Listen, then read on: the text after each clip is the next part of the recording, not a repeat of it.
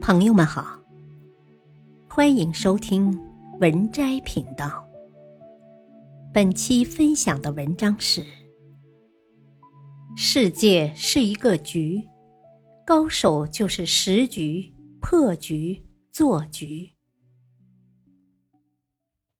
那么，怎么样破局呢？首先，必须要弄清楚一个局里面有哪些角色，有哪些玩家。不同玩家手中有什么筹码，以及这个局里有哪些变量，局势变化趋势如何？这些了解的越清楚，对局势的把握就越清晰，就越能找到破局的关键。比如，想在公司里混得好一点，至少你要把公司这个局弄清楚：公司是怎么运行的，有哪些部门。各个部门在公司当中的作用是什么？每个部门有哪些领导、核心人物？他们的利益点是什么？他们之间有什么共同利益或者利益冲突？你在其中处于什么位置？有哪些优势筹码？如果你要在这个小局中混得更好，还需要什么筹码？需要哪些人的支持？需要和谁结同盟？需要把谁干掉？这些都是你需要想清楚的问题。其次，破局需要你有强大的执行能力，把你的想法实施出来。想法不会产生结果，只有行动会产生结果。而且，当你经常按照这样的思维去思考、行动之后，也会不断修正和强化你的思路。每次破局行动产生的结果，会让你对局势的把握越来越准确。当然，这个过程说起来简单，实际上会有很多的技巧和策略。按照这样的方法实践，就相当于让你从普通人向一个谋士进化。事实上。你觉得一个人足智多谋、运筹帷幄，其实他们一开始也是普通人，只不过他们早早就有了识局、破局、做局的意识和实践。对于大部分人来说，一生面对的无非都是家长里短、上班下班，怎么样经营好一个家庭。怎么样在公司里混一个好职位，或者是干一点小生意？这些都是小局，比较容易分析。至于能做到什么程度，就看你个人的能力和本领。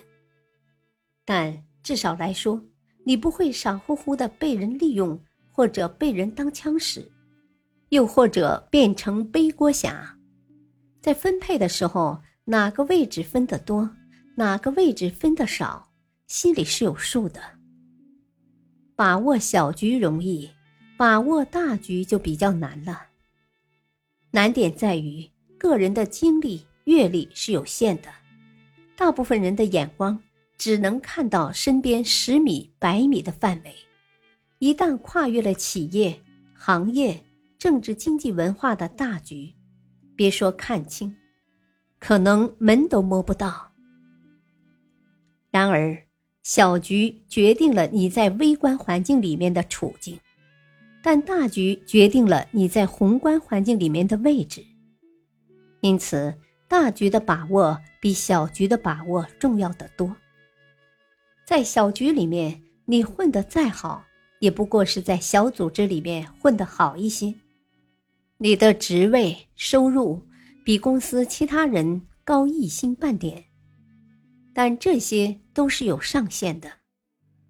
微观环境固然重要，但它在宏观环境中的位置，决定了微观环境的上限。所以，大局一定是碾压小局的。拿就业来讲，在小局当中，即便你混到了公司的高层。但如果你的公司所在的行业，在社会经济当中只是处于一个低端行业，或者是一个夕阳产业，那你在小局中拼了命挣来的收益，可能还不如一个高端行业或者是一个热门行业的普通员工。所以在大局的层面，有一个好的站位才是关键。工作如此，做生意也同样如此。在一个半死不活的行业里，你再怎么闪转腾挪、长袖善舞。也注定了不会有什么大的作为。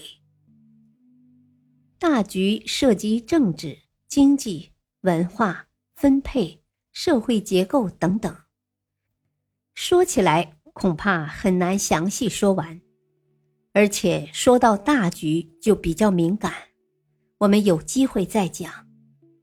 至于如何做局，大多数人可能一辈子都够不到这个层面。这个只在我们的交流群里讨论了。